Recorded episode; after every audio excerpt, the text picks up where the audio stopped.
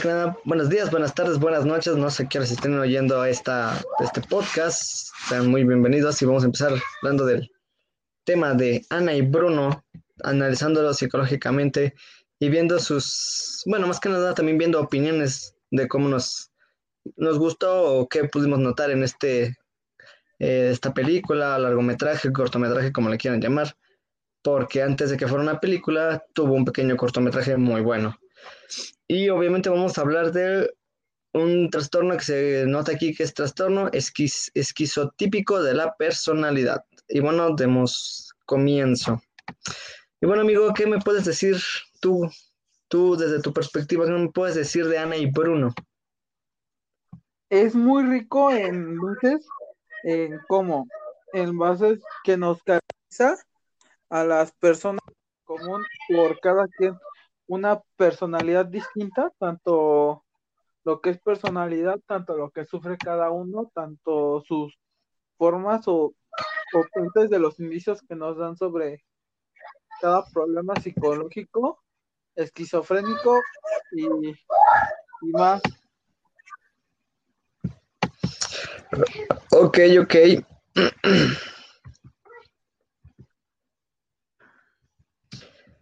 Pues sí, es este, más que nada este, esta película, sí tiene un, más allá de que es para entretener, que básicamente muchas de las películas son creadas más que nada para eso, tiene un trasfondo un poco más, mm, lo podría llamar tétrico, pero no, no está tan así.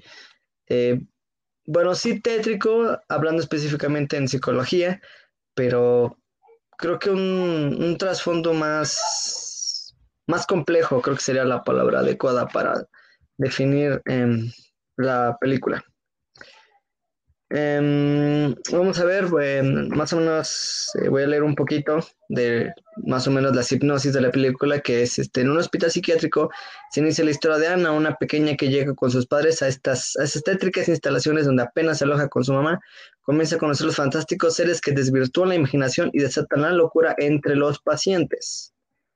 Que, em, que básicamente cuando entra en el inicio de la película, esta niña entra a un pues un hospital psiquiátrico, un loquero, como le quieran llamar. Y a lo largo de la película, si no mal recuerdo, em, va conociendo o va viendo a cómo se desarrolla cada o, ciertos personajes que ven los distintos pacientes y que ella también ve. De hecho, en, un cortometraje un poco antes de que saliera la película, eh, aparecen estos dos icónicos personajes que es Ana y la niña, y Bruno, que si no me equivoco es el duende, un tipo de duende como grisecito. Sí, es como un duende, pero muy chiquito, pero parece como duende de Navidad, pero callejero. entonces aparecen estos dos y, Ana ve cómo va corriendo por todos los pasillos, eh, cómo se encuentra con algunos pacientes y los asusta. Y, y lo que más, más me da risa es que cuando le pregunta que por qué lo hace, dice que porque pues todos están locos, que básicamente es eso, o sea, es, un, es una instalación psiquiátrica. Entonces todos los que están ahí tienen uno u otro trastorno. Entonces, otra parte que noté en el cortometraje, todavía no voy a entrar en la película, me estoy refiriendo única exclusivamente al cortometraje. Em, cada vez que una doctora o una enfermera se sacaba un paciente que estallaba en pánico por ver al duendecito, eh, le inyectaban lo que vendría siendo los sedantes o tranquilizantes. Y al momento que se los inyectan, eh, Bruno tiene como un ataque de, podríamos llamarlo, bueno, parece de epilepsia porque se mueve como tonto y casi parece que le están dando toques al cabrón. Y se ríe y pues como casi casi es una droga como tal. Entonces, este, Bruno literalmente su imaginación, es una creación eh, de esquizofrenia de todos los pacientes. Pero quiero pensar que va un poco más allá, o bueno, va un poco más allá del, de la creación de este personaje, de este icónico personaje Duendecito Verde. ¿Qué? Eh, Mira, lo que yo te puedo decir sobre Ana y Bruno es que además de que es una película muy buena, eh, es una película no de culto, sino como que infantil, pero que tiene un significado más allá. ¿Por qué? Porque cada trastorno nos viene hasta el de la masturbación, nos viene el caso de abuso infantil, eh, ¿cómo se llama este en el que controlas a la pareja? Ah, este, pues creo que sí podríamos llamarlo controlador, pero tiene un término más, más profesional que es este. Posesivo, posesivo. Ah, eso, posesivo. Posesivo. Digamos que. Pero, más o menos. Es las dos. Pero digamos que cada uno tiene así, por ejemplo, el de Bruno es por, además de esquizofrenia, creo que tiene como trastorno de TACA. ¿Sabes qué es TACA o TAC? Mm, no. La, el TACA o el TAC es un tipo de trastorno de ansiedad compulsivo. ¿Como un ataque de pánico? Exacto. Pero es un ataque no, de, pánico así simple, sino que es un ataque más allá de pánico normal. Digamos que es como un ataque, pero ¿cómo decirlo? Que son impulsos. Bueno, en, yo como lo he sufrido, te voy a decir, son impulsos que son pues, ocasionados, hay muchos efectos, y por ejemplo, él pudo, la persona pudo tener una infancia o un tipo de así, pero es diferente en cada, uno, cada trastorno. Por ejemplo, en él sí sufre un TCA. Tenemos también el busca el de la filia de la masturbación, porque se me va el nombre. Ah, la. ya, ya, ya. Déjalo, investigo rápido.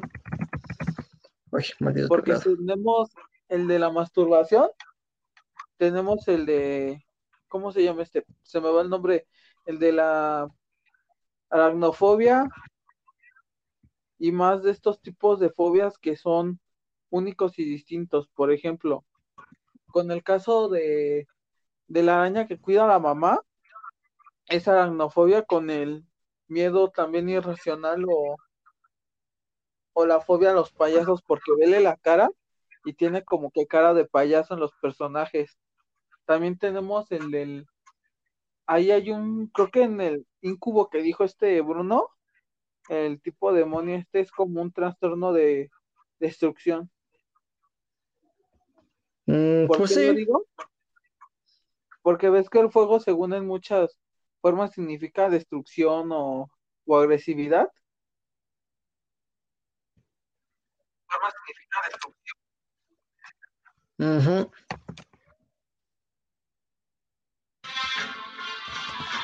Bueno, como voy diciendo, eh... aguanta, aguanta, aguanta, aguanta, dame un momento. Ajá. Ya, perdón, se activó el sonidito. Ajá. Digamos que el trastorno de la personalidad así como está el de posesivo, está también factores del amor, factores eh, entre parejas. Habías mencionado el, el TOC, ¿no? Habías mencionado el TOC, ¿no? ¿Cómo? ¿TOC? Sí, habías dicho que la palabra HATOC. No, es T-A-C-A. T-O-C. Ah, no, es que lo encontré aparece como mm, TOC, que es trastorno obsesivo compulsivo, y dice que uno de sus síntomas secundarios es, pues, el, el, autodelicioso. Sí, el TOC. El TOC es... Ajá, trastorno obsesivo compulsivo. Luego, es... Luego cuando hablemos de la otra que te estoy diciendo que se va a hacer al vez el proyecto para tu canal, el otro que te dijo, voy a hablar también de esos trastornos porque conozco y también sé cosas más allá. Sé del TOC, sé de, de filia, pero por ejemplo aquí tenemos, digo que la filia, lo que es la masturbación, por la mano con pelos que dijo este güey. Tenemos el maltrato infantil. Ey, ¿Por qué? Porque luego nos, des- nos dijo un una cosa que hizo de un inodoro, que cuando se hacía del baño, cuando era niño lo castigaban y todo esto, y eso también creo que fue un tipo de abuso. Mm, sí, sí cuenta como, como abuso. Bueno, tiene otra palabra, pero ahorita se me va. También el de pareja, que es el de posesivo. Con la elefante tenemos el del tiempo, que es también, creo que no es una filia, es como también un tipo de, de trastorno al tiempo, pero también hay muchos significados, porque está, ¿ves que dijo el de las, ¿conoces el trastorno de Cinderela o el de la Cenicienta?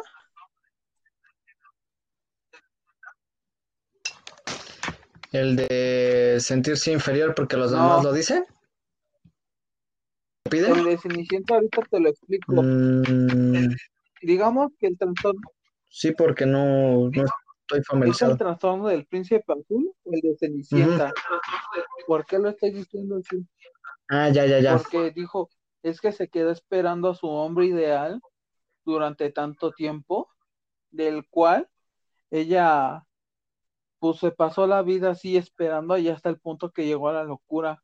Por eso también se creó el reloj. Mm, Pero ahorita voy a enviar más con los problemas, ¿va? Para, digamos, te voy a explicar algo que yo aprendí cuando me fui a un doble A. En el doble A, gente que sufre trastorno de abstinencia por drogas, por alcohol, porque también ahí hay un personaje que es bien pedo o bien ebrio el cabrón. ¿Sí lo viste, no? Ajá. Ese es el- Este, sí, es que el- ahora sí que la película ya tiene un rato que la vi y, y la volví a ver, pero así como que mucha atención no, no le puse. O sea, sí, sí la vi todo, pero me centré un poco más como que en analizar, analizarlo más a fondo y no le puse mucha atención a la historia, pero sí, sí, sí lo ubico. digamos que hay trastornos, ahí también nos dieron trastornos de trastorno de abstinencia al alcohol o alguna droga. Por ejemplo, hay drogas, sí conoces los tipos de droga, ¿no? O te los explico. Ajá. Sí sabes, ¿no? No, ¿Cuáles sí, sí, sí. O sea, conocen? sí, sí los tengo tres.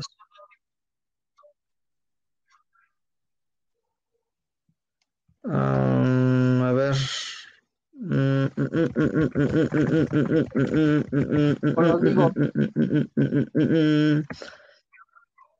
A ver, échatelos. son legales, No, no te quito protagonismo. son las legales, son las médicas y son también las que son ilegales.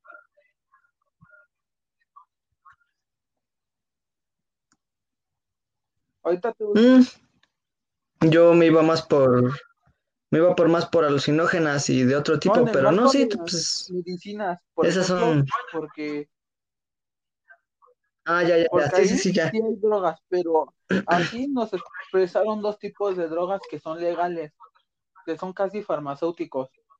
Por ejemplo, el alcohol es farmacéutico, pero Uy, es utilizado para desinfección. Tenemos también los sedantes que algunos son hechos con eh, morfina y con tipos de drogas que tiene esta, se me va el nombre de la planta, pero es, es el tipo de planta, creo que de la cocaína, güey, o algo así, que son Mm, sedantes, pero Ah, son sedantes más allá que son médicos. O sea, estos sedantes son para la cirugía, son para trastornos inclusive que rara vez son, ¿cómo decirlo? Son, son específicamente para tratar los trastornos y para ayudar en infecciones o enfermedades, pero aquí tenemos dos que son de enfermedades mentales, una que es un causante y otra que es un, un medicamento de receta o medicamento asegurado por la ley.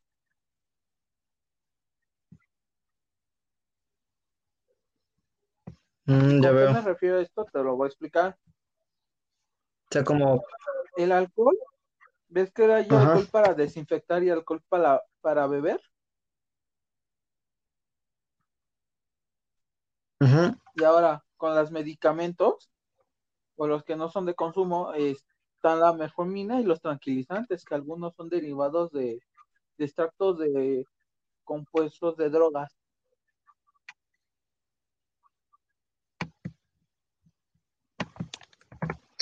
Vaya, vaya. ¿Y cómo te lo voy a poder decir? Es medio la nariz.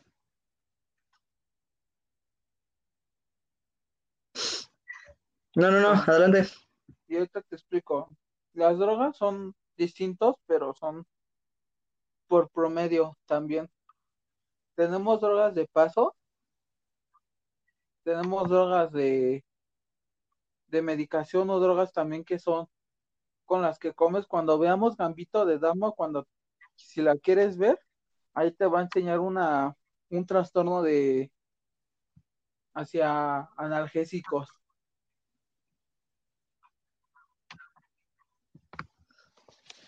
También tenemos los trastornos hacia los depresivos, los antidepresivos y en psicología, si tienes estos ya luego luego te meten a los psiquiatras en algunos casos porque rara vez te llegan a hacer escaneos cerebrales para ver si todavía tienes influjo de alguna droga.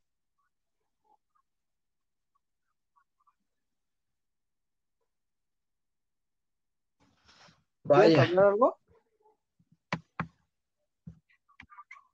No, continúa, continúa. Estoy guardándome un poquito más para un poco más adelante. Bueno, y me estoy así como que. Ajá. No, no, continúa, para continúa. a fondo, este tipo sufría el. Es un trastorno de. ¿Cómo decirlo? Se me va el nombre, pero es como que. Está antes las drogas la droga que tú o el alcohol que tú. Se me va el nombre.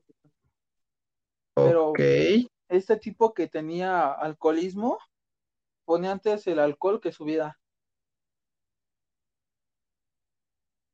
Y también tenemos que... No sería más como una... Pues no sería... Es que no sé cómo llamarlo trastorno, sería más como una podemos llamarlo pérdida de la realidad o un mal enfoque de sus prioridades. Sí. Ah, ya me acordé cómo se le dice una codependencia. Eso, codependencia, sí, Porque sí, el trastorno de realidad es con Ana, ahorita lo voy a explicar a fondo, ¿va? El trastorno de Ana. Y el de... Ah, ya, ya, ya. Sí, sí, sí, sí, ya, ya. Que es el alcohólico, digamos que más allá que es que es un trastorno que tiene como cuatro influjos a instintos o ¿cómo se me va el nombre de este tipo de forma?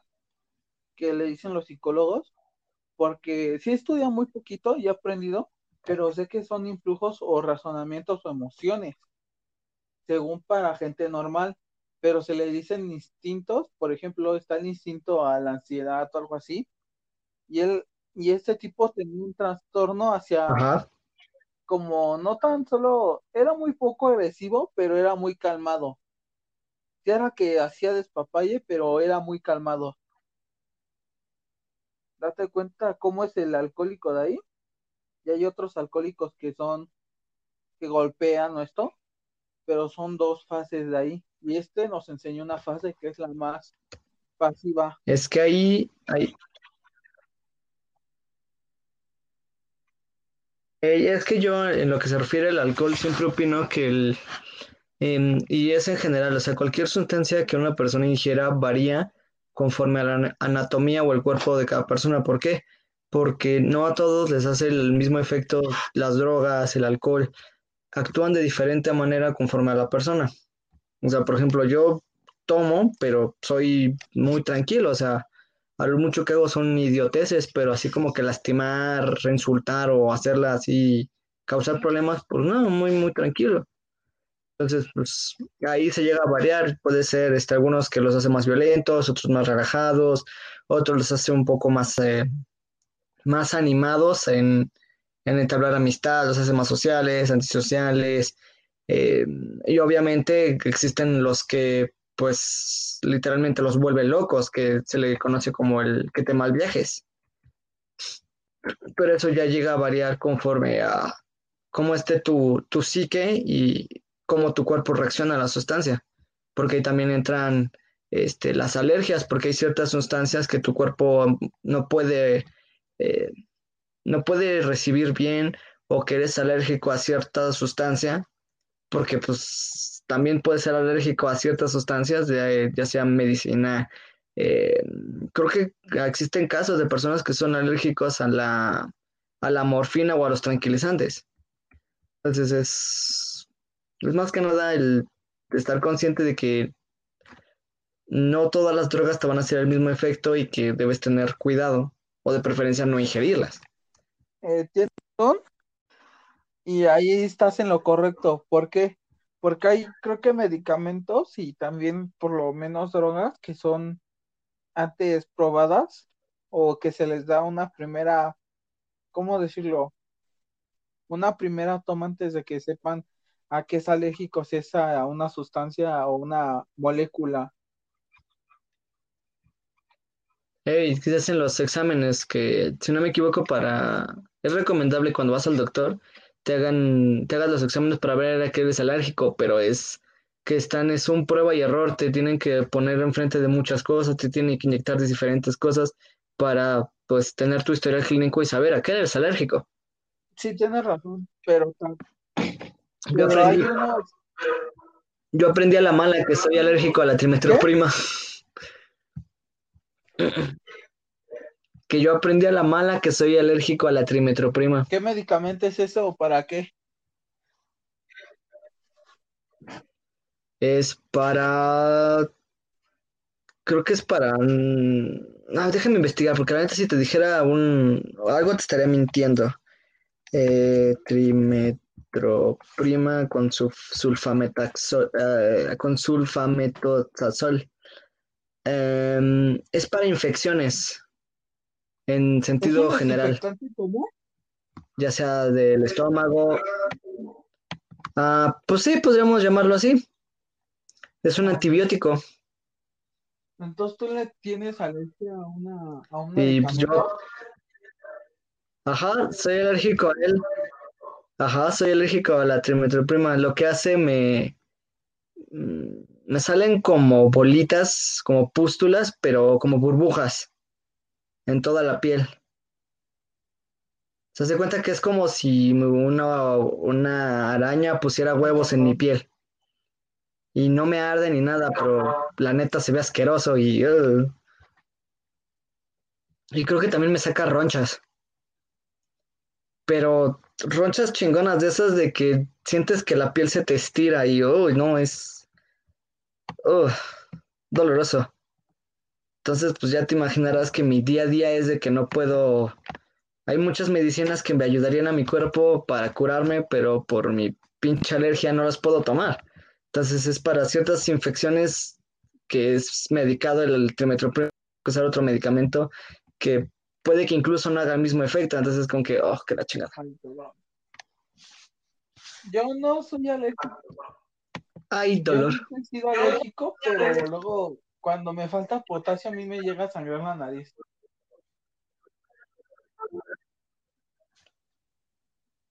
No, no, a mí nunca me ha pasado eso.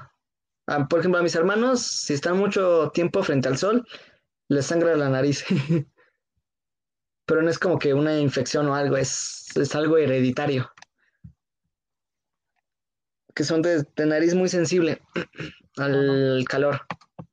Ahorita voy a seguir explicando lo que es de las drogas porque si me dices un punto a favor también de saber más porque has visto luego cuando también hay unas películas de drogas y de DJs que hay una que está bien cabrona. Está chida las canciones pero eh, habla en general también del consumo de drogas cuando eres un chico adolescente un chico de preparatoria o algún chico que va empezando su adultez. La de ¿Cuál película? Hoy te envió la canción, pero se me va el nombre de la película. We Are We Are Sí, Your Friends esa. con Zac Efron. Oh, bro, estás hablando de mi película. Oh, sí, la canción está muy buena. Se llama. Ay, se me acaba de ir el nombre, pero sí, sí está muy buena. Está de. Se llama Memories, Memories Cold, que es Memorias de Cold. Que en la canción menciona a su amigo Squirrel. Sí, pero también hay otra canción que a mí me gustó, que es la de Sangre Falsa. Mm.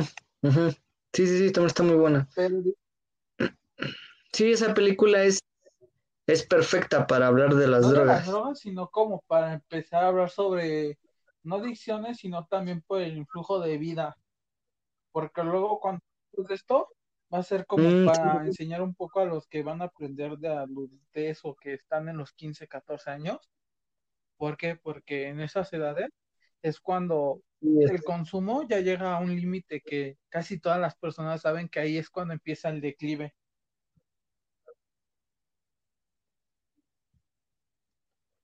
Así es, porque tu cuerpo es todavía muy joven y todavía se está adaptando. Todavía no termina de adaptarse. Y tus defensas, podríamos decirlas, no son tan fuertes como las de un adulto. Entonces, en ese, en esa temporada de edad, ya sea físicamente como mentalmente, eres muy vulnerable. Así, pero súper mega vulnerable a cualquier cosita. No es eso, sino que también las drogas, ahorita con el ejemplo del tipo que te dije del alcoholismo, eh, son también Ajá. influidos por factores externos o factores familiares, factores, digamos, si conoces la prueba para saber si tienes genética de algún asesino un psicópata para saber si tienes también ese trastorno hereditario. Eh, sabía que existía una prueba para eso, pero no estoy familiarizado con su Digamos que es lo nombre. mismo, porque hay, hay factores también en la, en la genética humana, tanto en la psique humana y en la vida normal, que es también los factores que la psicología y psiquiatría avanzan. ¿Por qué lo digo? Ok, ok. Porque yo como he aprendido, también he estado en consultas, he, he conocido a mucha gente que me ha enseñado cosas así y de las cuales he aprendido cosas sobre cómo no hacerla mal o esto. ¿Por qué? Porque hay casos en la vida de personas que llegan al punto de quiebre o al punto de declive. Y por si te acuerdas que también en la película de esa de amigos y esto, ves que uno se muere por el punto de declive a las drogas.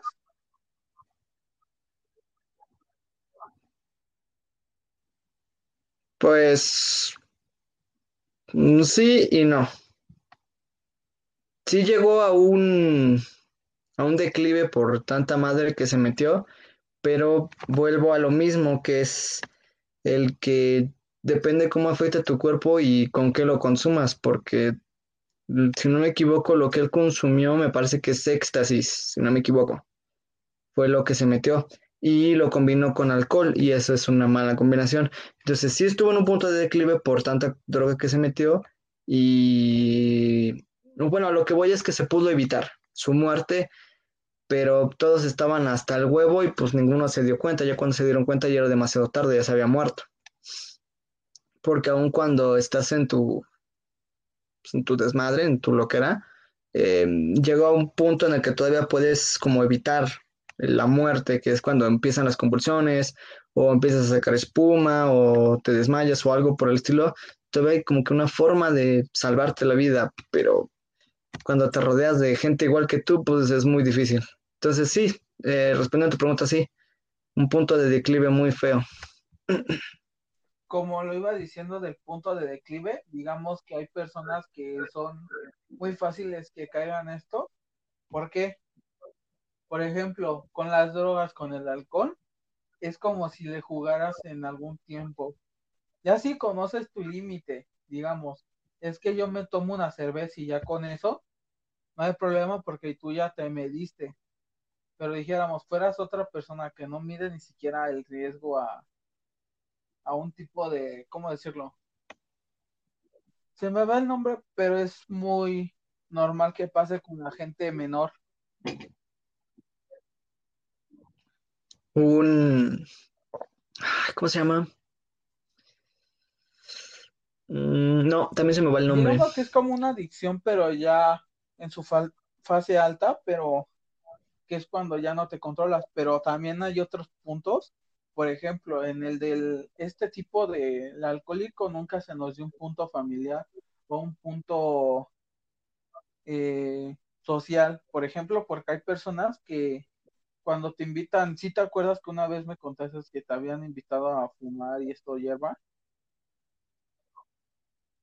Digamos que hay puntos sociales, hay puntos familiares, hay puntos inclusive sentimentales, por lo que nos llega a ser una persona. Es que ahí aplica, ahí aplica la, ahí aplica la sociología que es pues el estudio de cómo se relaciona la sociedad o el, un grupo de personas específico, que lo que dice más o menos en, en esto específico, que es que entra lo que es ser uh, introvertido y extrovertido, que es cómo te relacionas con las personas, con un grupo de personas, que si eres una persona eh, introvertida, que le gusta estar pues solo, eh, pero tienes como un cierto grado de depresión o de necesidad de convivir con las demás personas, que es como o ya estar muy, muy mal, tener un ser muy, muy, muy introvertido, como que buscas relacionarte con las personas y ahí es donde entra lo que podría llamar eh, un alcohólico social, que es de que simplemente consumes el alcohol, sustancias psicotrópicas, pues puramente para, para sentirte a gusto y tu mente piensa que Em, estas personas están contigo, conviven contigo solamente porque ingieres alcohol, porque ingieres lo que así es como mucha gente joven entra al mundo de las drogas y el alcohol. Tienes mucha razón ahí y no te lo voy a negar. ¿Por qué? Porque hay casos en los que inclusive, luego te voy a explicar sobre los embarazos en niños de nueve años y cosas así, que una vez me tocó ya madre, que pasar eso y yo no mames. O sea, hay cosas que en mi vida sí yo he visto, como dicen, he visto los dos lados de la moneda, pero chido. Por eso es un poco de la vida normal. Por ejemplo,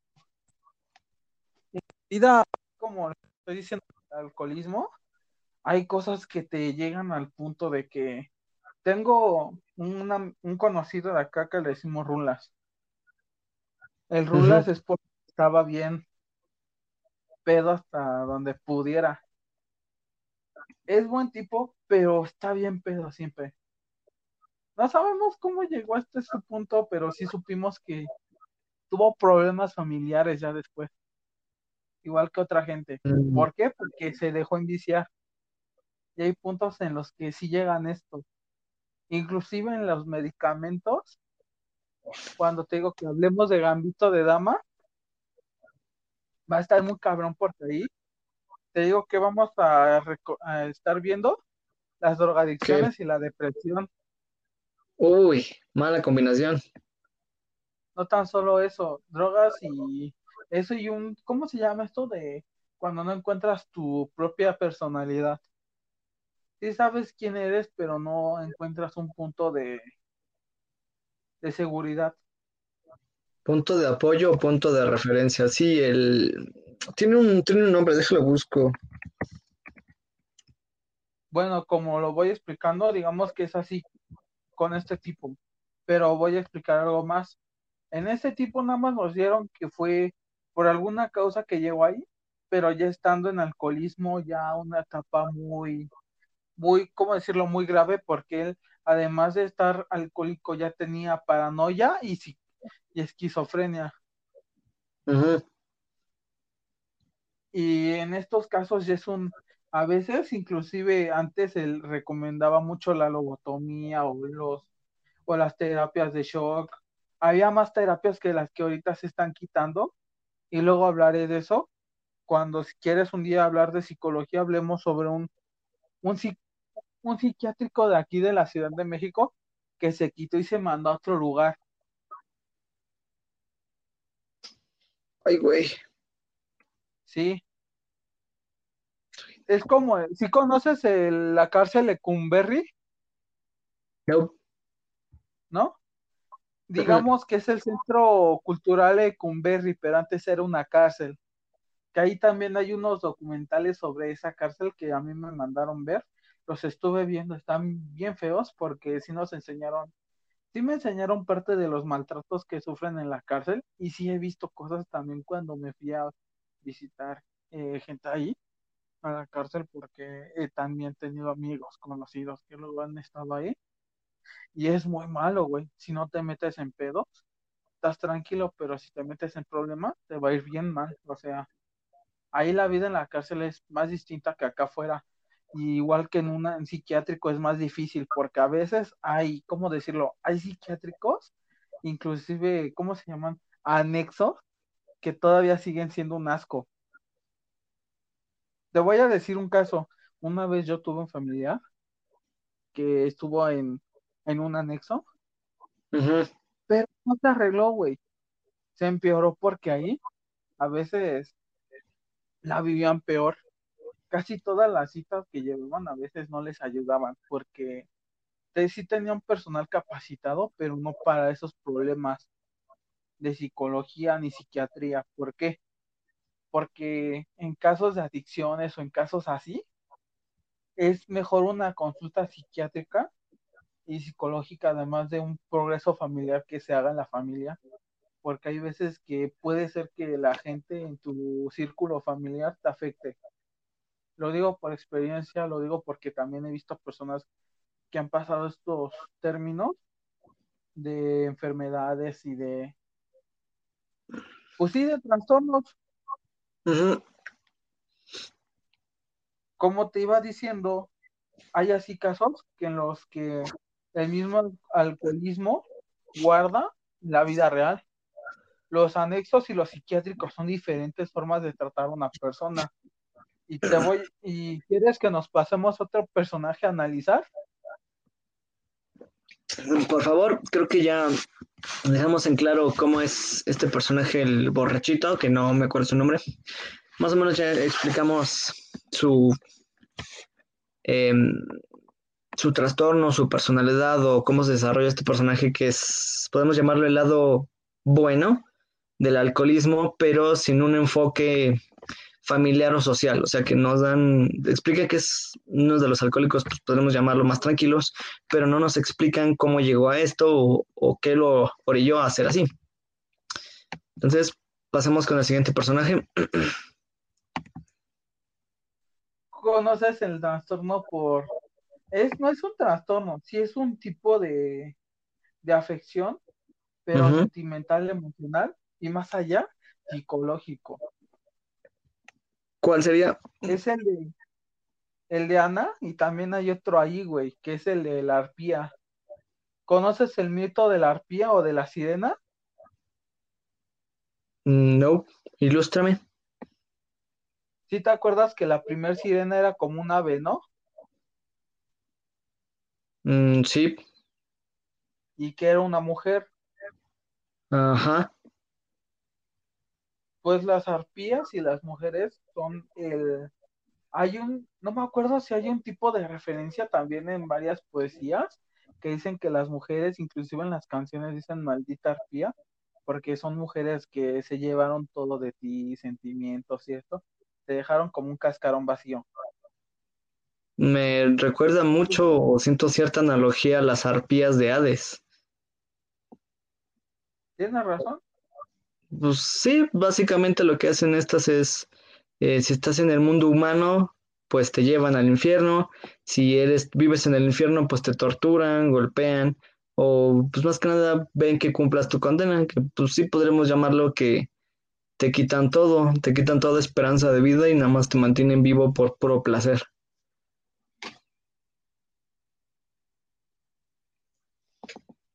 Digamos que hay arpías que son, por ejemplo, están las arpías que en las personas o las mujeres son las mujeres que se casan por dinero, Ok, se casan por un estatus social o legal. Por ejemplo, tenemos el caso de Hay unos casos también en la farándula que también se les llama de las arpías entre mujeres. Y luego esto los voy a explicar más a fondo en algún tipo de cosas así. Pero digamos que las arpías también, además de ser sentimentales o, que se van por lo monetario o por lo físico, también se van por estatus sociales.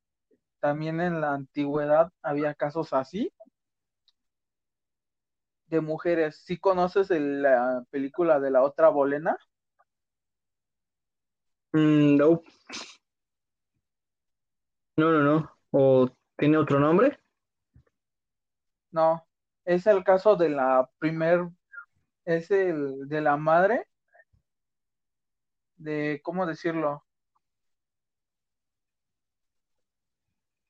De la madre de la primer reina de Inglaterra, antes de que fuera la primera reina Isabel.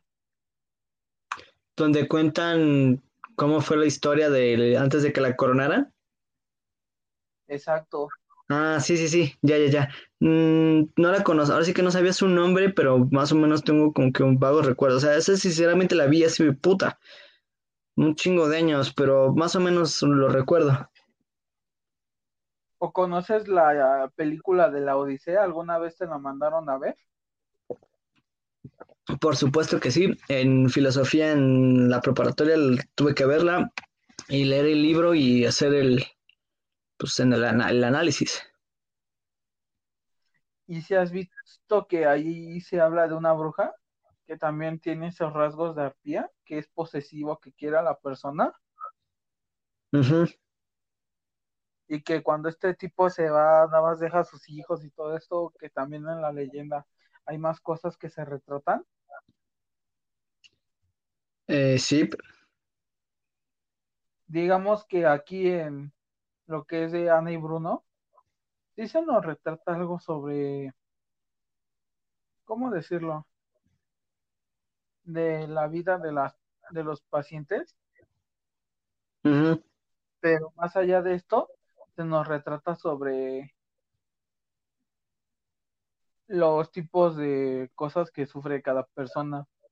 Tenemos el caso de la de la arpía, que aquí no nos dicen nada, pero nos dicen que tal vez fue una mujer que se llevó todo de un hombre, porque hay más hombres en este psiquiátrico que mujeres.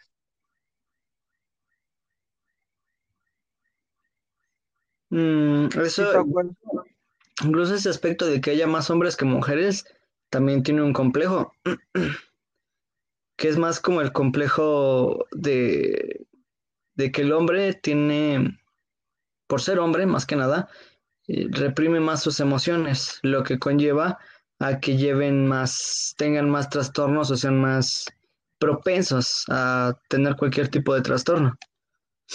En contraparte que las mujeres, pues no, las mujeres al ser un poco más sentimentales y más, pues no llegan a desarrollar este tipo de trastornos, ya que ellas expresan sus emociones, expresan cómo se sienten y no tienen este tipo de problemas, que es los hombres, pues sí.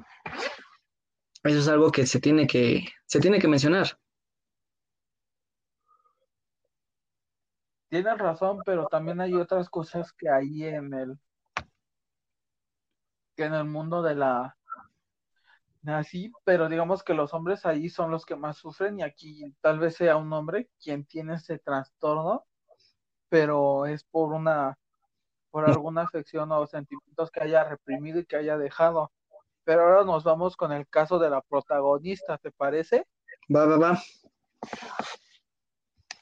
Sí, ves que en el principio nos dicen que es una madre y una hija, Ajá. y hay cosas que has conocido el dicho de una madre por sus hijos muere inclusive, Así es. y ves que a esta persona se le muere su hija, cae en depresión, más que eso empezó con paranoia y después llegó a esquizofrenia junto con otros trastornos de agresividad. Ok. Porque date cuenta que el monstruo, el incubo, también es un trastorno de, más por el fuego que simboliza destrucción, simboliza esas partes de una vida, que es como la destrucción o, o la furia retenida, cosas así en tal punto que nadie conoce la verdad ahí. Pero sí se sabe que es un trastorno bastante fuerte, más allá que es fuerte, es muy, muy duro para una persona simple. ¿Por qué? Porque hay, hay una, otras cosas que dicen en la vida cotidiana, como cuando se te pierde un ser querido, ya, ya no es la misma vida que llevabas antes. Así es. No es lo mismo que antes pasabas con ellos. ¿Por qué? Porque puede ser como en el caso de esta señora, que con su hija era muy unida.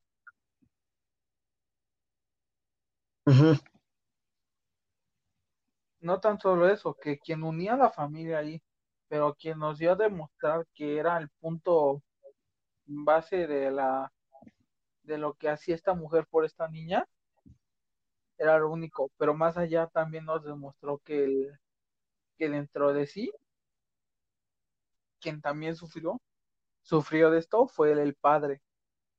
¿Por qué? Porque cuando ves que cuando alguien está muy deprimido, siempre va a la tumba de alguien que haya conocido, querido, y es también unas partes de la depresión, de la pérdida de una persona.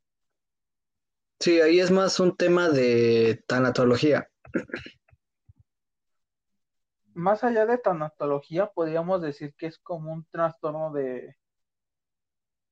Se me va este como que quieres tener todos los recuerdos pasados, además de tanatología. ¿Por qué? ¿Dependiente? Dependiente. Poco dependiente a las a las acciones o las antiguas cosas que hayan pasado en este mundo. ¿Por qué? porque en la vida normal que se conoce, hay más allá que simples cosas de una persona me conoció a este tipo o así, pero aquí nos demostró que, que la mamá sufrió más por esto y al punto que cayó a la locura. Y más allá que esto, sí cayó en una locura porque era su hija y era única, era hija única de la familia que habían tenido por el momento, pero ya después en la historia sí como que la componen y nos dan también otro mensaje muy bueno, pero ya después lo diré. Que también es un trastorno que a veces la gente no sabe que puede ser un trastorno, pero sí te ayuda a aliviar el dolor más allá, que a veces sí sientes cierta cierta paz. Pero con la mujer que se nos demostró, la pérdida de un ser querido al igual que el hombre. ¿Por qué? Porque tras el incendio de la casa murió la hija, la, esta mujer creo que a los pocos días empezó a pasar lo que son los primeros trastornos para una esquizofrenia que fue la paranoia, que fue la dilucidez de la realidad, las voces en la mente. Eh, ¿Qué más podría decir? La abstinencia o la codependencia a un ser que ya no está en vida. De hecho, el, creo que una, un ejemplo que podremos ocupar para este tipo de, de trastorno se menciona en un anime llamado Another, no, no voy a hablar del anime ni nada, sino simplemente de que en, esta, en este anime se menciona que un grupo de personas, un, salón de clases se encariñó con un, chico. Em, en su forma de ser, su personalidad, cómo se comportaba, o sea, era una persona muy, muy querida. Y en el momento en el que él murió, todo el salón, en vez de aceptar su muerte y dejarlo ir, eh, prefiere fingir que él sigue vivo, lo siguen, su, siguen mencionándolo, siguen, o sea, todos fingen, todos buscan, o sea, se dependen de ese, de ese recuerdo de que él sigue vivo, que no pasa nada, que él nunca murió, o sea, es, es aferrarte a un, a una persona, a un recuerdo, a, cómo esa, esa persona se comportó contigo y, tener una distorsión, em, puede ser distorsión total de la realidad o una, ¿cómo podría decirlo? Mm, una adaptación pero sin entrar en, en, pues, un trastorno, en una psicosis, en una paranoia, que simplemente el, tu mente piensa que la persona existe, pero no te hace daño, no te vuelves loco ni nada, sino es más, como que es un poco más leve, que sería como un término medio. Está el... Una depresión, ¿no? Ajá. Que en Another se menciona de esa forma.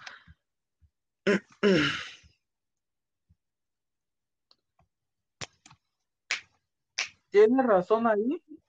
Y luego la voy a ver porque la había visto una vez, pero se me olvidó todo. Sí, sí, sí. Sí me gustó la serie. La serie está muy buena y ese, ahora sí que menciono el anime por esa, esa parte, de que todos buscaron depender de su, les dolió tanto la muerte de esta persona que prefirieron fingir que siguiera, que seguía vivo, que no, no había pasado nada. Que Era una chica, ¿no? no era un hombre, el original era un hombre. Después, en el anime, conforme va pasando, eh, ya cuando se centra en la historia principal, igual entra un, podemos llamarlo, si lo ves desde un término psicológico, un, un- una disociación de la realidad más cabrona, porque el personaje principal, eh, su muer- su tía estaba muerta, pero vivía su vida como si ella estuviera y la veía enfrente y la saludaba y todo. Pero a lo largo del anime, poco a poco su mente se va adaptando y va viendo que realmente no, que las situaciones que él veía con su tía muerta no existían, porque su mente tenía de repente ciertos lagos, lagunas mentales, eh, que él no, no, en ese momento no se daba cuenta de esas lagunas, pero ya casi hasta el final se muestra, esas lagunas empiezan a cobrar sentido, su mente empieza a abrirse, empieza a ver que su tía estaba muerta, que él simplemente la estaba imaginando, que todas esas sensaciones las creaba su mente porque realmente no habían pasado, que eso ya es una pérdida total de la realidad.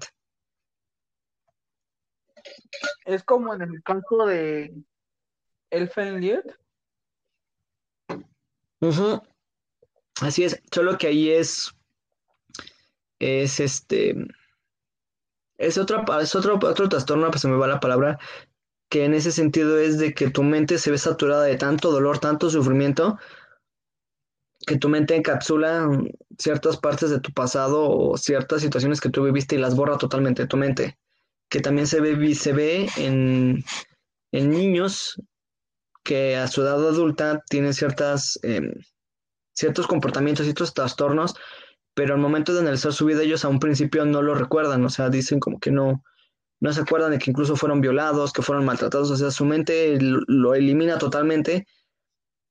Entonces, al eliminar esa, ese recuerdo, ellos no pueden averiguar por qué chingados tienen ese pinche trastorno, que es este...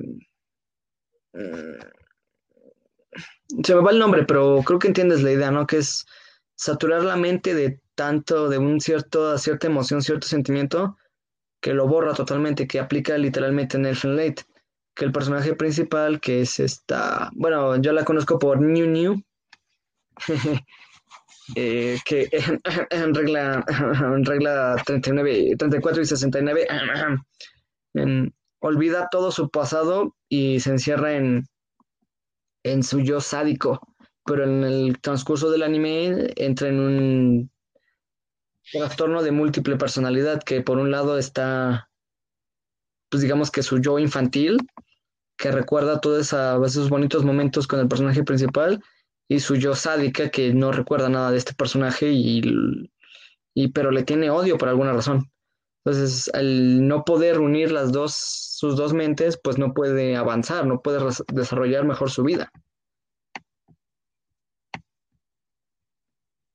Sí, está muy bueno. eh, también, pero aquí es lo contrario, ¿no? Ey, Que no sufrió, pero sí, no sufrió en extremos, pero sí fue un, un solo ser que aquí quien eh, retuvo todo este tipo de dolor, eh, más allá de dolor, esta enfermedad que se contuvo los sentimientos para hacer un tipo de enfermedad, sí se nos dio a demostrar, ey, porque más allá de lo físico, se nos demostró con la personalidad y con las acciones de cada uno. Pero aquí fue específico con la mujer, porque ella hablaba con su hija porque había perdido a, pues sí, a su única hija. digamos, Más allá de esto, creaba el recuerdo. más allá de... Su mente creaba a su hija, Sí. pero ella realmente ya no estaba. No es así como decirlo, sino que el recuerdo de la persona más querida que ya tuvo en vida, la pierde y le da un punto de quiebre. Mm, porque el punto de quiebre algún día lo haré con otro, inclusive con Elfen Lied, cuando lo vuelva a ver en español latino o el otro, porque me leían el manga y está muy fuerte, los dos. em, Y yo quería la segunda parte. a ver si todavía lo encuentras, eh, el Finlit, todavía lo encuentras sin censura, porque ahorita la censura está todo, todo lo que da. Sí, creo que sí lo encuentro, porque también algún día, si es en mis podcasts, hablaremos sobre High School DxD y también, no High School DxD, ¿cómo se llama? High School of the Dead. JD, uff, ese anime Sí, es una joyita, tiene, tiene mucho, mucho, sabes que murió su creador, ¿no? sí, eh, oficialmente no tiene segunda temporada, pero en el manga sí, sí está. ¿Por qué? Porque cuando murió el creador, eh, dejó sus proyectos en escrito y su hermano se encargó de llevarlos al papel. Entonces no tiene segunda temporada como tal, pero en el manga sí tiene continuación.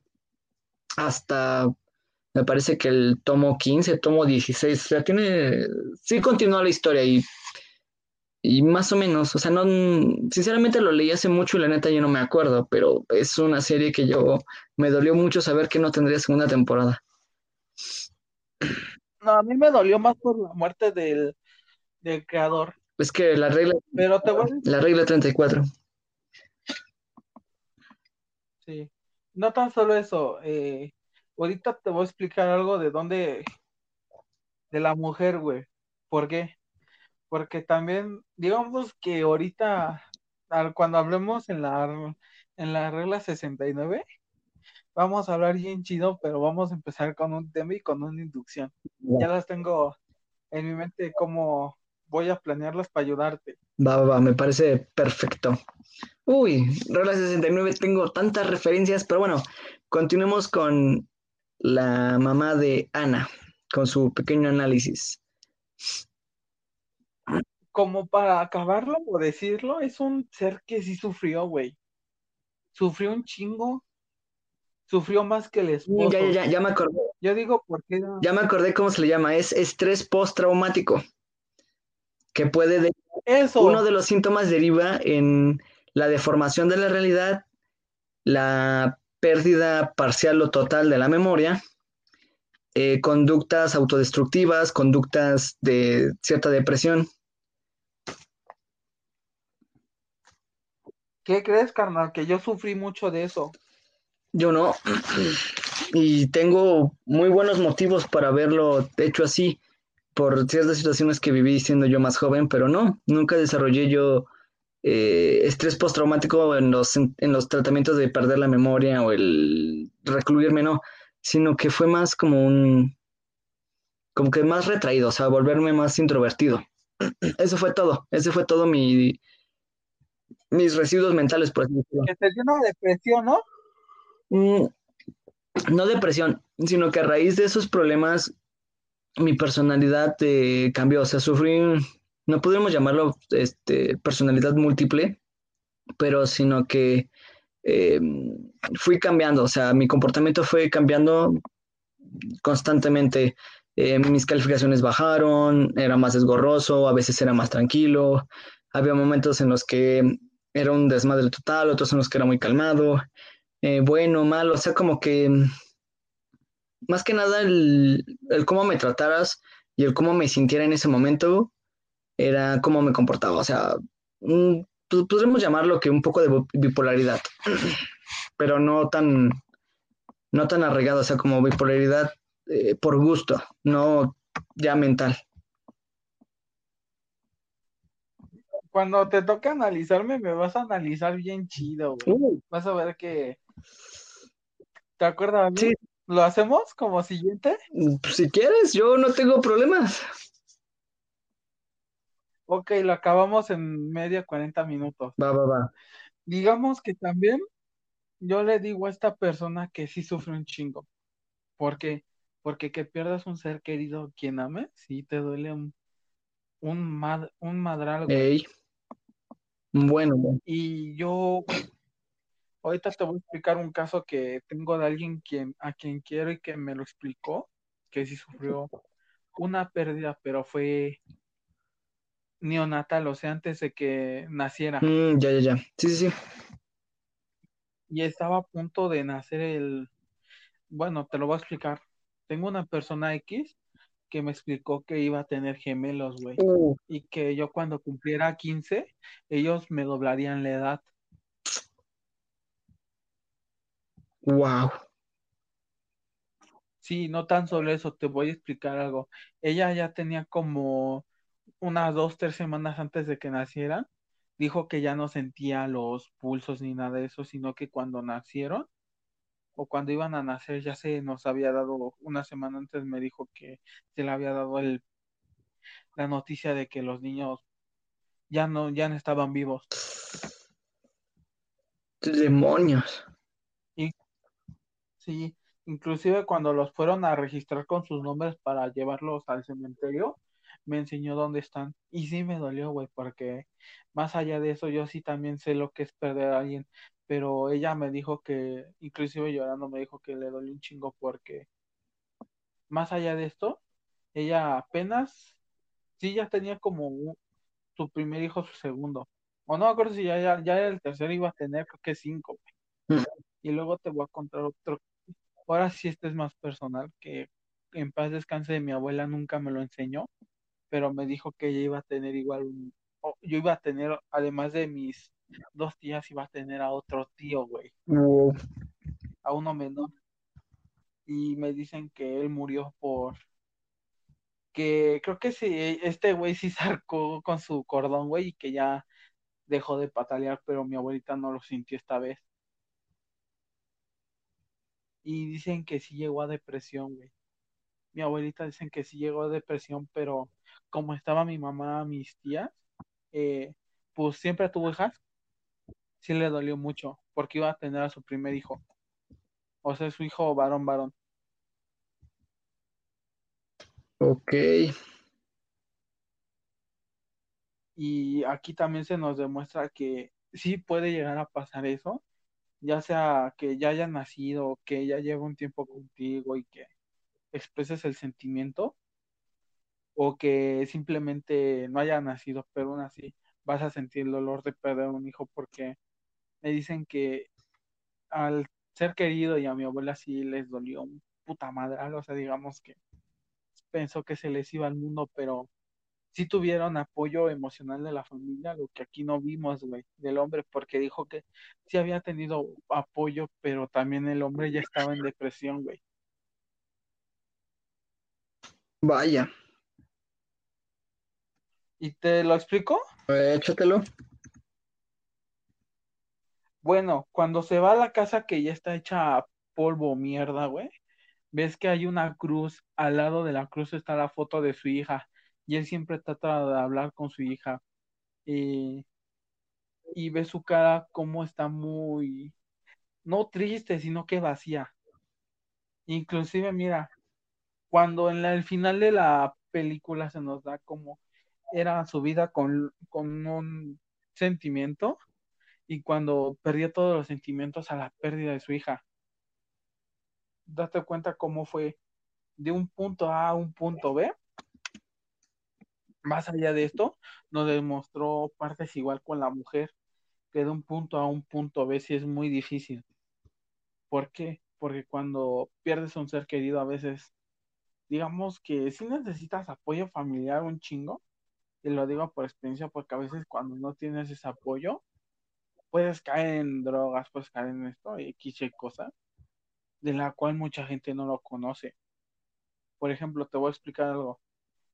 Tuve amigos que cuando se ponían pedos hasta la madre, una vez un amigo me platicó que con su papá se llevaba de la chingada y que deseaba que se muriera. Yo pues, una vez me deprimí y dije algo de un familiar X, que ahorita no, por el momento no voy a hablar. Y yo le dije lo mismo, pero que cuando lo perdí me dolió un chingo, güey. O sea, dolió un chingo porque yo pensé que mis palabras no se iban a hacer realidad. Y huevos, cuando se te hacen realidad te, te carcomen. Más allá de que te carcoman, te dejan vacío. Mm, vaya, vaya.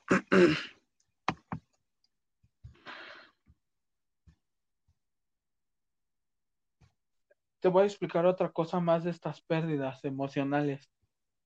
Por ejemplo, en las pérdidas emocionales, eh, inclusive en una pareja, hay casos en, yo sí quisiera una pareja yandera y lo voy a decir, yandera la madre. Ok. Pero aún así tan pinche loco, pero digamos que cuando se pierde tu pareja igual pasa eso. Que hay gente que sí se deprime y sí se... Por eso hay veces que también hay casos en los que, por ejemplo, tenemos casos en los que personas que amaban a una persona se mueren, güey más allá del fanatismo era porque lo conocían. Si es fanatismo es muy, es muy fácil quitar ese alivio.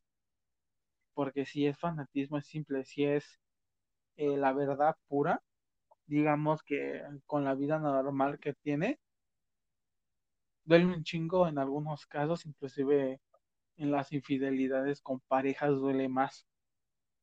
Yo a mí no me valieron madre nada más hasta una persona o dos que sí me llegó una depresión de tres meses. Y eso lo digo porque sí me dolió. Pero con una pérdida familiar y que sea en vida, sí duele un chingo. Te deja muy vacío. Te deja sin ganas ni siquiera de comer en algunos casos. En algunos casos te voy a explicar un sentimiento o cosas que pasan y que si la gente ha tenido esto, yo digo que sí medite, que sí hable con la gente o, o que aunque sea yo, yo como persona que lo sufrí, yo a veces escribía, güey. Y el día que dije, no, pues a la mierda, tengo que tirar esto porque me estaba deprimiendo y ya cuando lo quité y sí dije mis cosas en unas hojas bien cabrón, fue cuando me empecé a dar cuenta de lo que yo era y de lo que yo tenía en cambio a otras gente. me aprendí a valorar por mí mismo un poco. Porque inclusive aunque hayas perdido una persona, si sufres bullying, si sufres esto, X, Y cosa, te va a doler un chingo. Porque esa gente luego te va a seguir chingando. Y si no tienes un apoyo emocional, a veces puedes llegar al suicidio. Y yo no llegué a ese caso, pero sí estuve. Y he visto gente que se ha llegado por estupideces que yo digo, güey, si fue por una pareja, sí te va a doler o por X y cosita. Pero sí hay cosas que inclusive en la psicología cuando analicemos, luego te voy a presentar un personaje, un tipo de cosa que son síndromes que son inclusive mitológicos. Pero aquí se nos demostró que casi las personas podrían morir por la pérdida de una persona. Y aquí se nos demostró por qué estaba inclusive recluida en un sanatorio mental.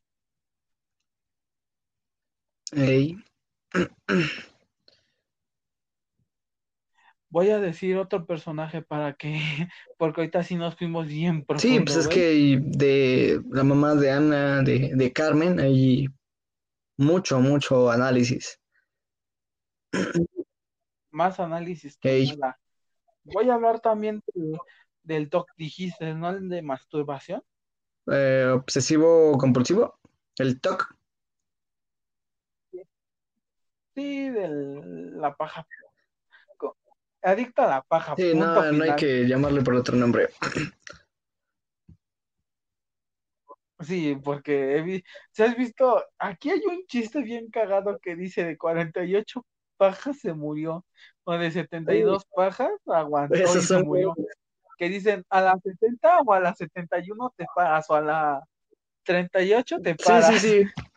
Es un chiste muy, muy interesante, pero tiene cierto grado de, lógica y de mm, cosas no lógicas, porque el, más que nada no aguanta, o sea, es que una persona aguante 42 es algo que, puta, o sea, yo no puedo, no me imagino una persona que aguante 20, ¿por qué? Porque es, es fricción, es un movimiento de fricción, entonces es, literalmente es como si te estuvieras sobando o rascando.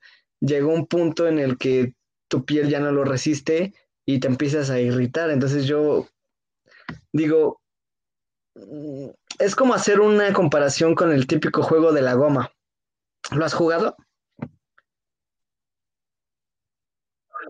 ¿Cuál? Ese sí no, es que yo conozco otros juegos, pero que son que cuando yo estuve en mis épocas de peda hablaremos de cosas Luego, luego hablaremos de esos temas. El que yo te digo es de que te pones una goma en la piel y, y tú o una persona eh, empiezan a, por ejemplo, a decir palabras con A, con B, con C, con D. O sea, son 27 palabras, pero tienes que pensarlas en putiza. Entonces la persona en lo que tú lo vas haciendo va como si estuviera borrando, pero en tu piel.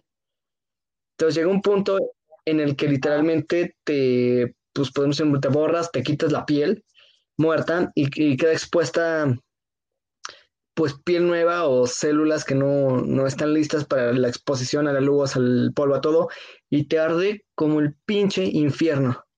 Que neta, vas al agua, te pones agua y ni el agua te cura, o sea, te arde un putero y se te hace una costra muy, muy fea. Yo ese juego lo llegué a hacer como cinco veces. La peor estupidez que he hecho en toda mi vida. Entonces, haciendo eso en comparación con el, con el jalar la palanca, ahorcar al ganso, no me imagino que un güey apuñalar al gato. No, me, imagino una persona que aguante más de 20, o sea, me pongo a pensar y digo, ouch, o sea, ya todo sangrado, todo rojo, todo ardiéndote la mano, ardiéndote, no, no, no, no, no, no, no. Pero en este personaje sí se nos dio como que Inclusive hasta el Bruno dice, mejor ni te cuento lo que hizo este carnal, porque terminó con él, con este personaje, güey. Porque dice, de este tipo mejor ni te menciono, porque vas a terminar peor que yo. Sí, sí, sí, sí. Y lo más chistoso de aquí que se nos demostró fue del hombre, güey. Del papá de, de la chica también se nos demostró con este tipo, el que tenía la mano con pelos, que sufrió un trastorno bastante cabrón, güey. Y que no era cualquier, cualquier trastorno, por así decirlo, era ya un trastorno más allá de obsesivo compulsivo, podría decir que era un trastorno ya inclusive Sí, sí, también puede entrar el trastorno histriónico de la personalidad que se caracteriza por la búsqueda constante de atención, eh, que siempre está excesivamente exaltado, drástico o provocativo en plano sexual con el objetivo de captar la atención. ¿O no conoces el otro de la dopamina? Mm, bueno, sí sé de la dopamina, pero no, no conozco el trastorno como tal. es que hay un trastorno que es por el bienestar de una persona, que es el de que si haces una cierta cosa, como el tipo que, que se compra cosas, digamos que es comprador compulsivo, o sea, quiere tener como narcisista satisfacción. Como narcisista. Eh, más allá de narcisista es como para sí mismo algo que no ha tenido y que mm, ya, ya, ya, es este. Mm, mm,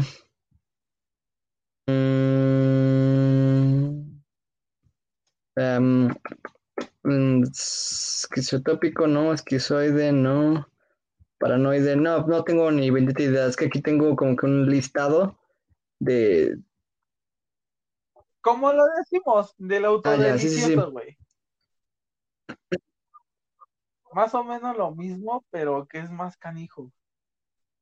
Que inclusive entre la gente que tiene ese trastorno, luego dicen que llegan a unos puntos XY que casi, por ejemplo, han muerto inclusive por este tipo de comportamiento, inclusive, si te acuerdas del que murió que por Hatsune Miku y su pedo que era muy, que dicen que era virgen hasta la madre. pues este, este cuate era lo mismo que el TOC. ¿Por qué? Porque quería tener eh, a un ser que con el que compartieran algo y fue con un, ¿cómo decirlo? Un idol de internet así, güey. Sí. Es el complejo 2D, güey. Ya me acordé, güey. El complejo ya, ya. 2D. Luego hablaré de eso en, Aunque las también- en el área 69 del complejo 2D. Que yo una vez casi lo, Sí, sufro, todos güey. O sea, Incluso no el, el TOC, o sea, es- también tiene que ver, pero literalmente ya investigándolo un poco más a fondo, literalmente es, es masturbación compulsiva. Ay, güey. Sí, no tan solo que es me masturbación dolió, compulsiva. Era ya me dolió. ¿Qué? O sea, Sí, más allá de eso, digamos que el que esto era por complacencia incluso, misma, güey. mira, checa este Por síntoma, falta de energía.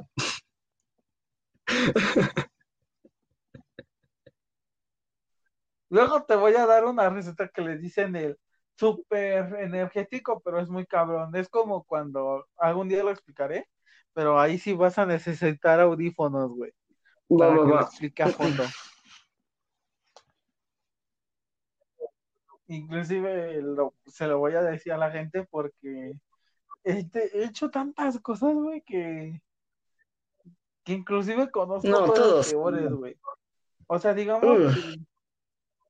No, pero yo, yo, yo en algunos casos he hecho unas cosas que parece del de verga, casi me siento ni Deadpool, güey, me sentía, ¿cómo se llama este güey?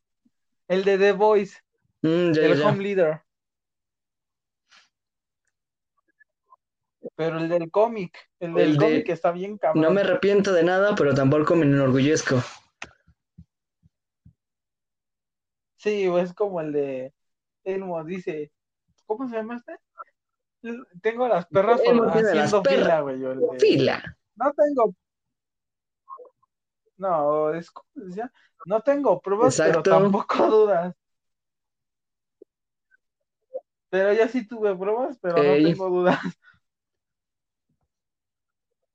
¿Y cómo lo podría decir de la forma más chistosa? Que, que ahorcar el ganso es muy malo. O sea, puedes llegar al punto de la muerte o el de la paja mortal, como ahora se dice.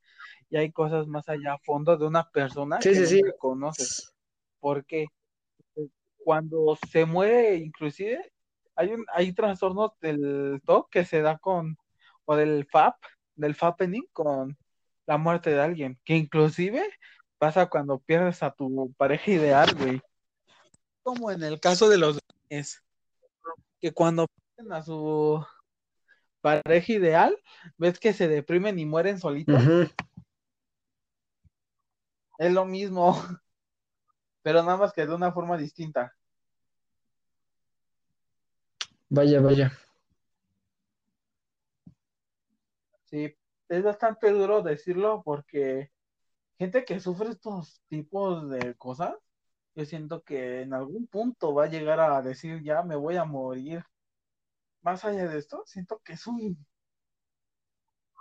¿Cómo decirlo? Mm, es que se me va el nombre, pero sí sé que es algo perturbador, pero es muy, muy degenerativo a una persona. Inclusive yo pienso que ahí a las personas sí, sí se les tendría que hacer un examen, güey, clínico general. Vaya, vaya.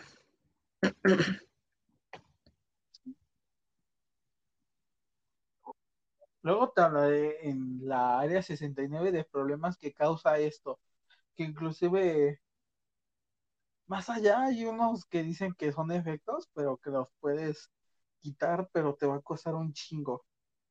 Porque cuando, si es de que tenemos el VIP, quiero que también nos, si un compa nos quiere colaborar con eso, sería muy difícil. Porque más allá de lo que estamos hablando es muy crítico, pero es muy verdadero. Porque inclusive hay trastornos que inclusive la gente dice, es que eres el pajas o el chaquetas o este pedo, pero la verdad es que a veces la gente más normal puede resultar ser el chaqueta. Del- A mí una vez me, pasó que un tipo que era bien guapo, el hijo de la chingada, se transformó en el chaquetas. Te lo juro. Nunca se me va a olvidar que ese güey era mi compa, era bien guapo, sí tenía ligues, pero nunca supimos que era el chaquetas, güey, hasta que uno de sus hermanos nos dijo, lo quemó en chinga. No manches, Lo quemó en chinga diciéndole que ese es chaquetas. ¿Así de ojete? Sí. No, pero nosotros nunca dijimos que era el chaquetas. Sí supimos que tenía novias, ligues y esto, pero yo le decía que me ayudara, pero yo nunca supe que era el chaqueta. Y sí, también conozco los síndromes del chaqueta. Inclusive hay un dicho que, ¿cómo se llama esto? De una paja al día, no te hace mal algo así, algo era.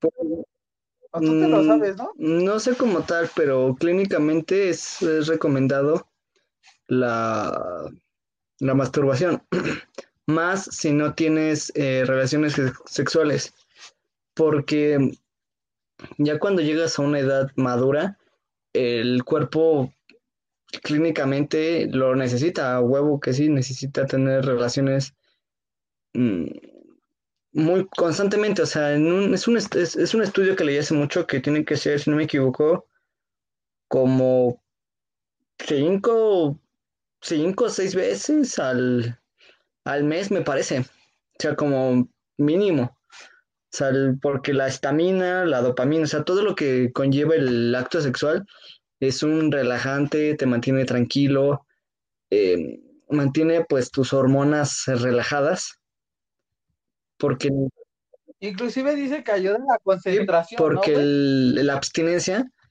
es puta, es un dolor de cabeza, te da un puto estrés, porque es eso, te da un, un bendito estrés porque tu cuerpo lo requiere, lo necesita, a huevo que siento. Yo digo que, que sería muy chido que, como dicen, una paja al día no te hace daño, pero ya si haces más de cinco al pinche día, ya te mamaste, güey. Es como el de, tráiganme a un cura, un santo y a un güey con una camisa de fuerza, inclusive para atarle este cabrón tiene mucho que ver con cómo sea tu cuerpo, porque te digo que todos los cuerpos son diferentes. Entonces hay personas que nacen con más necesidad o más deseo y es un verdadero problema. Entonces esas personas pues sí lo requieren, pero obviamente el caer en una masturbación compulsiva ya es, es un pinche problema clínico. Ya huevo tienes que ir al doctor porque ya no es sano. O sea, sí, una al día es lo ideal. Ya dos, tres, cinco, seis, siete, bueno, ya te estás pasando muy de madre, güey. Y si va, y si lo, lo general o lo recomendable es que tengas relaciones. Pero mucha gente, digamos que algún día cuando hablemos en Área 69, si voy a pedir, si es de que tenemos amigas que nos pueda decir algo, pero no, guardaremos anonimato, güey, porque no quiero decir Pues sí, yo porque tengo no- una que otra, pero la neta no creo, no sé si quiera o no quiera hablar. Tendremos que checar eso. Sí, inclusive yo para el VIP voy en, o sea, no para el área de este VIP, sino para otra Ok, cosa ok. VIP. ¿Qué quiero hacer? Porque cuando hablemos de estos trastornos, más allá de lo clínico, también puede ser la satisfacción, ¿cómo se dice? Emocional, güey. Sí Sí, sí, sí. conoces eso, ¿no? Que dicen que cuando alguien no se, no tiene esta, esta tipo de placer, puede perder cosas, inclusive a veces no cae en la locura, sino en una, sino en una depresión y posdepresión, inclusive en otras cosas que derivan a un tipo de, de aislamiento Ey. social. Y es lo más doloroso, güey, porque, mira, hablando como amigos, he conocido gente que ha sido buen pedo, que inclusive me han dicho que han tenido esposa, pero que casi no hacen eso, pero la verdad es que yo digo que sí hay sexu- sexualidad libre, pero sí hay inclusive matrimonios, güey, que sí duran estando juntos y sin ser infieles uno al otro, pero tienen sus reglas también de sexualidad, güey. Pues es normal, es este, que habrá parejas que no tendrán compatibilidad sexual y parejas que pues no lo van a necesitar. Es que depende mucho las emociones. No es eso. sí dependen las emociones, pero también creo que depende el, la persona o el sentimiento, o ¿cómo se dice esto? La forma de interactuar de entre las personas, ¿no? Sí, sí, sí. Porque, digamos, que un hombre que ande con una mujer, pues sí, no hay pedo, pero si ya es en estos ámbitos sexuales, también creo que hay cosas más allá que no se conocen de una persona.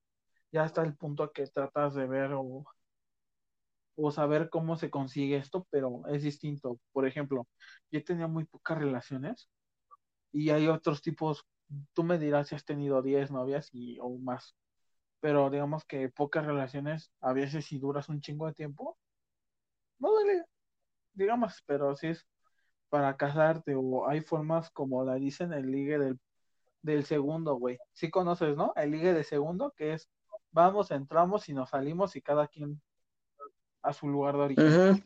Sí, sí, sí. Que es igual con los hombres, ¿por qué? Porque digamos que un hombre puede tener esta abstinencia, puede tener esas cosas, pero sin que le digan a otra persona, hey, sufro de esto, o hey, yo sé de esto, pero nunca, inclusive en la sexualidad estamos cerrados y por eso también creo que el talk en Annie y Hugo a veces pasa también por conocer gente o por eh, la personalidad de uno o, o cómo se hayan comportado tus parejas porque este güey sí llegó a un punto de filia más allá de esto, si llega una filia. Así es, así es, este güey se fue muy, muy cabrón. No, no se fue cabrón, se fue a la mierda. Mm. ¿Qué le podrías decir a este? Mira, ¿ves que ya son los 10 segundos de, tu programa? Que ya nos falta para de nuevo el programa tuyo. ¿Tú qué me dirías de cada personaje? O sea, o hacemos preguntas. Pues vámonos. Vámonos por las preguntas. Vámonos por las preguntas. Va, bueno, te voy a preguntar tres o cuatro. En primer lugar, eh, ¿qué le dirías o, qué ha pasado cuando eres alcohólico? ¿Qué le dirías a alguien que es alcohólico? para que lo deje de ser, porque hay gente que es muy alcohólica o no se sabe medir en los excesos. Pues más que nada el, el analizar el por qué. ¿Por qué tomas? Si es un buen motivo, pues el aferrarte a ese motivo y no, no perderlo. Porque si tomas para curar algún dolor emocional, algún sentimiento, pues literalmente te estás destruyendo, porque no te va a ayudar para nada el alcohol.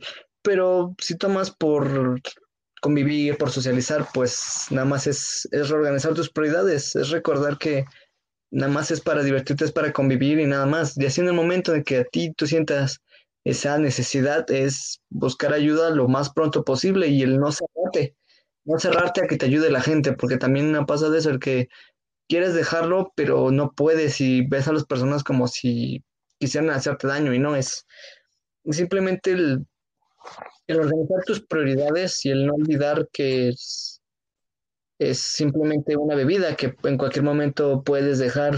Te va a costar, sí, pero es preferible a terminar en un hospital con algún malestar con una enfermedad o terminar en el psiquiátrico porque ya no puedes dejarlo.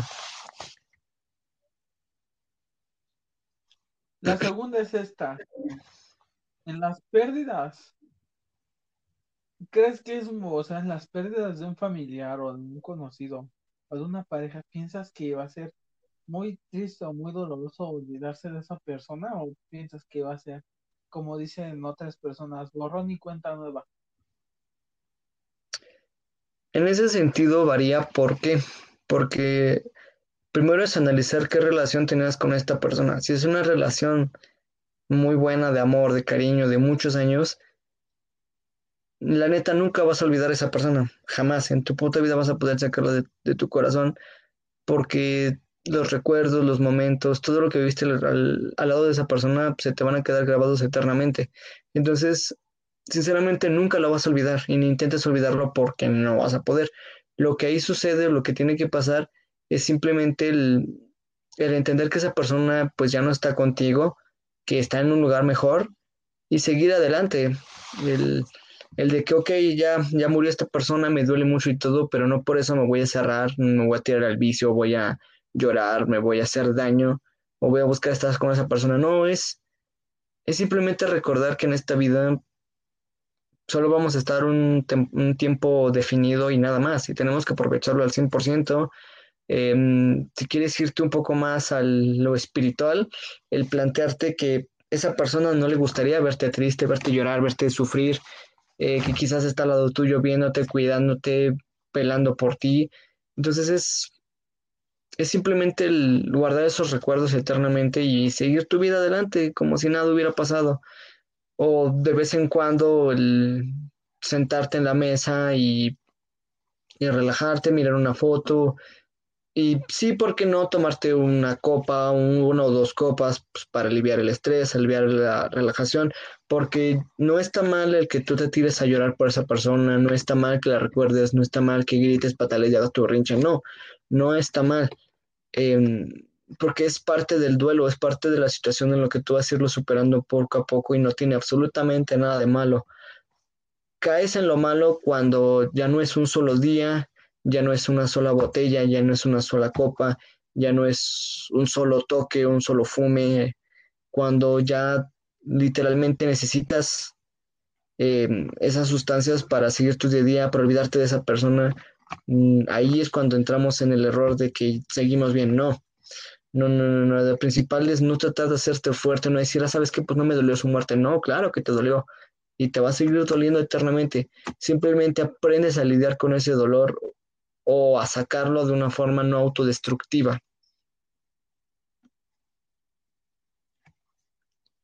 La última sería, o la tercera, dependiendo, pero yo digo que esta es la última pregunta que haré. Eh, ¿Qué tan eh, qué tan distinto piensas que una pareja acepta un hombre? Porque a veces o, o la vida sexual de un hombre pueda ser libre o se pueda representar con el del TOC. Porque a veces sí hay casos así. O sea, una pareja de eh, vida sexual libre. Sí, o lo que pasa en el TOC. Es que ahí depende primero de la confianza en la pareja. Segundo, de cómo es su comportamiento o mentalidad en el ámbito sexual, porque ahí entran el sadomasoquismo, masoquismo, el, entran las filias, entran muchos aspectos que se tienen que analizar como persona y como pareja, porque hay parejas que mm, les gusta el tener relación solo con su pareja y hacer ciertas cositas y está bien. Hay personas que les gusta el tener relaciones con parejas externas, que es hacer una orgía, eh, compartir o intercambiar pareja. Eh, otras personas que pues les gusta ver que su pareja sea tenga relaciones con otra persona que no sea ella. Entonces, está bien en algunos aspectos y está mal en otros. Está mal cuando se obliga, cuando no es voluntario por ambas partes. Ahí está mal. Em, también cuando, más que nada cuando ya no es por placer, sino es por pura necesidad o puro deseo, em, deseo destructivo, que entrando con el TOC del trastorno obsesivo compulsivo y entrando con la masturbación compulsiva también, es Mm, hacerlo meramente por disfrute. En el momento en que tú ya no lo hagas por disfrute, entonces ahí ya estamos mal, ya estamos cayendo en trastornos, en problemas mentales, porque entonces ya no es divertido, ya no es gustoso para la persona o para tu pareja. Entonces no hay que caer jamás en eso. Siempre hay que buscar la satisfacción nuestra y de nuestra pareja, o si somos entrando en la masturbación compulsiva es caer puramente en el placer, ya no en la necesidad. Ya cuando tu mente lo requiere como una droga, entonces, bro, estás mal, ya estás entrando en un trastorno y tienes que ser cuidadoso y acudir al doctor o a un especialista porque te vas a morir, carne, no vas a aguantar ni 20 y ya vas a estar llorando muerto. Sí, te toca preguntarme a mí. Mm, mm, ¿Tú cómo describirías la relación de, de Ana con su madre? Es que está la afectiva, en la cual nos demostró que era el afecto y la preocupación tanto por ambas partes, tanto por la hija, tanto por la madre. ¿Por qué? Porque ves que a veces los niños son muy apegados a sus padres desde el nacimiento en algunos casos. Por ejemplo, tenemos los casos en el que el padre es afectivo con los hijos o con la hija, porque es el favorito, porque los cuida un chingo, o hay casos en los que la gente, digamos, clínicamente es atracción, pero no atracción, sino un cuidado o un tipo de enfoque también al cuidado de esta persona, ya que también es puede hacer que si es tu hijo o en el caso de los que son adoptados, ves que hay casos en los que los padres adoptivos cuidan un montón a, sus hijos.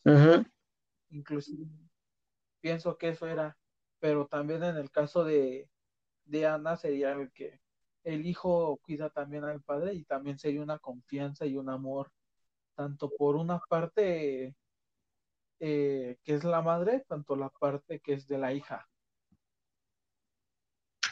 Interesante. Muy, muy interesante y una excelente respuesta. ok, ok. siguiente pregunta sería, mm, ¿cuál crees tú que sería el, el trasfondo del borracho que lo haya llevado a terminar en un psiquiátrico y hacer como es. ¿Cuál crees tú que sería el trasfondo, la causa, motivo, o, tú cuál crees que es el desarrollo de este personaje?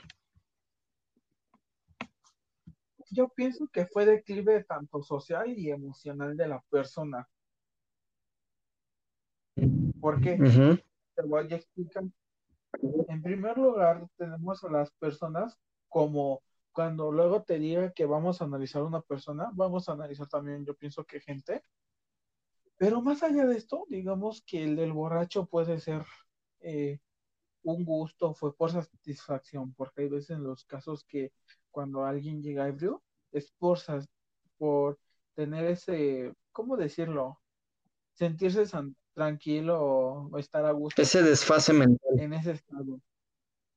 Sí, ese desfase mental más allá que sea un desfase mental, pienso que es un, un, ¿cómo decirlo? Un punto en el que el hombre, tanto sea mujer, y esto puede llegar a un declive emocional, o ya sin perspectiva de uno mismo, por una simple adicción o una adicción en común.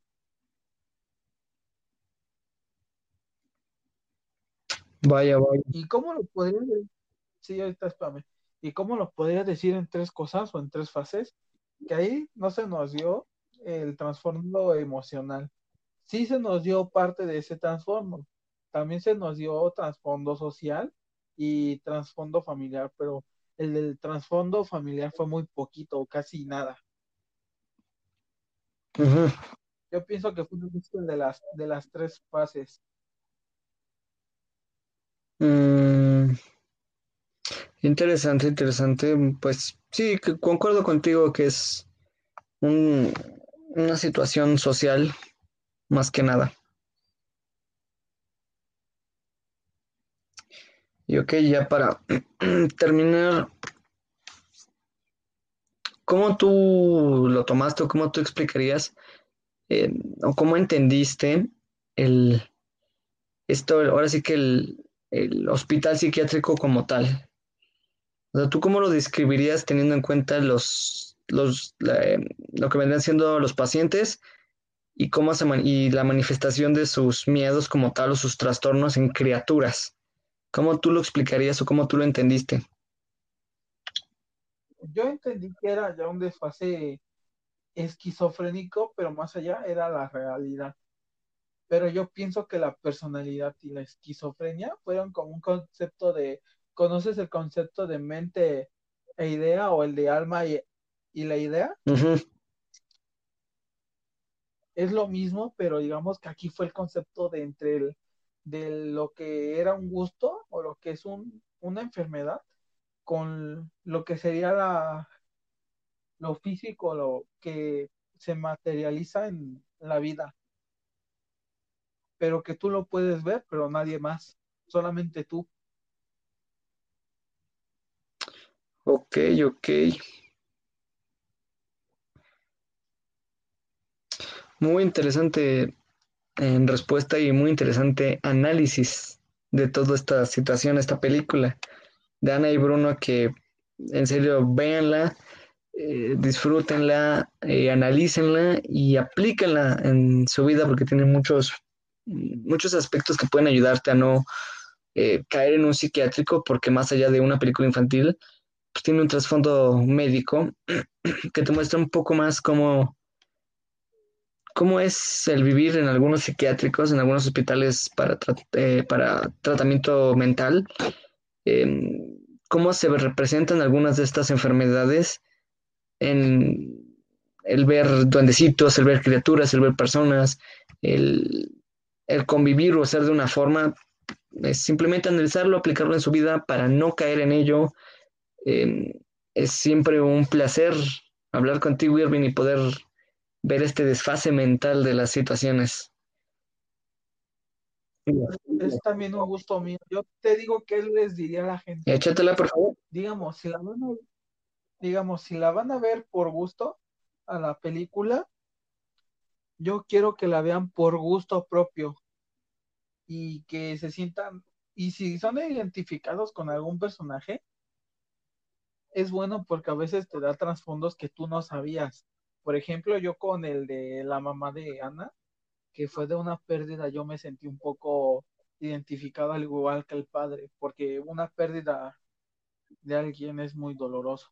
Y sí, por eso inclusive cuando te envié mi mensaje o mi foto ya llorando, sí, sí la viste, güey, y parecía depresivo, pero me llegó al alma por que sí estaba dentro de mí ese sentimiento y sí me lo afloró, güey. Lo que muchas películas a veces lo tratan de hacer, pero para mí resultan ser una simple comedia.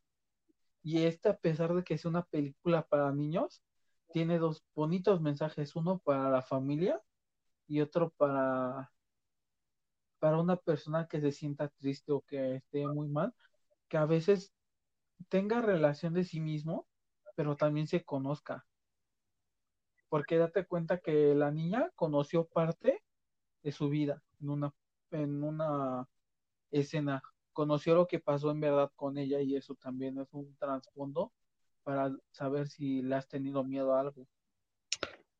Y nos enseña lo que es la vida en un psiquiátrico, pero más en los de antes, porque este psiquiátrico es como de los años que 70 o 80 y ahorita y ahorita este, si has conocido el psiquiátrico, digo que el caso del psiquiátrico de aquí en México, si un día lo analizamos, tú te vas a quedar asustado. Te digo que te vas a quedar asustado porque casi hacen lo mismo que en este psiquiátrico artificial o del cuento de hadas. Pero yo digo que es muy bonito porque sí te demuestra lo que puedes saber de alguien. Inclusive podría demostrar lo que mucha gente con algún cuento o con alguna historia de terror no te enseña en realidad de la vida en algunos aspectos buenos y malos. Así es, así es. Concuerdo completamente. Bueno, primero, bueno, yo primero me despido y ya después tú. Va. ¿Qué les digo? Que no tengo Facebook ahorita, sí tengo el personal, pero ese yo ya no, mi nombre no lo daré a conocer por el momento de Facebook personal. Ya está, yo lo estuve creando, estuve buscando nombres para mi Facebook, mi secundario y terciario, igual que mi Instagram, que quiero hacer un secundario y un terciario, igual que en Twitter. Pero por el momento estoy pensando. Pero Gracias por escucharnos, el único que diré. Hey, bueno, pues a mí me pueden encontrar en, Facebook, no como una persona, como una página en Desorden Mental y en Blogspot también como Desorden Mental y obviamente en, Spotify como eh, FreakyPod. Eh, Instagram no tengo por el momento en- para mis desfases mentales y Instagram, digo, y Twitter, pues no, tampoco tengo eh, más allá del personal, más a futuro quizás cree uno. Eh, agradecemos el tiempo que nos dan para escucharnos, nuestras tonterías, nuestros pensamientos, nuestros análisis. Siempre es un placer poder mostrarle al mundo un poco más de locura y no se cierren a la verdad y a las, al ocultismo, al lado malo, al lado psiquiátrico de toda la vida, porque les puede salvar la vida en algún momento. Siempre es un placer convivir con ustedes. Buenas noches.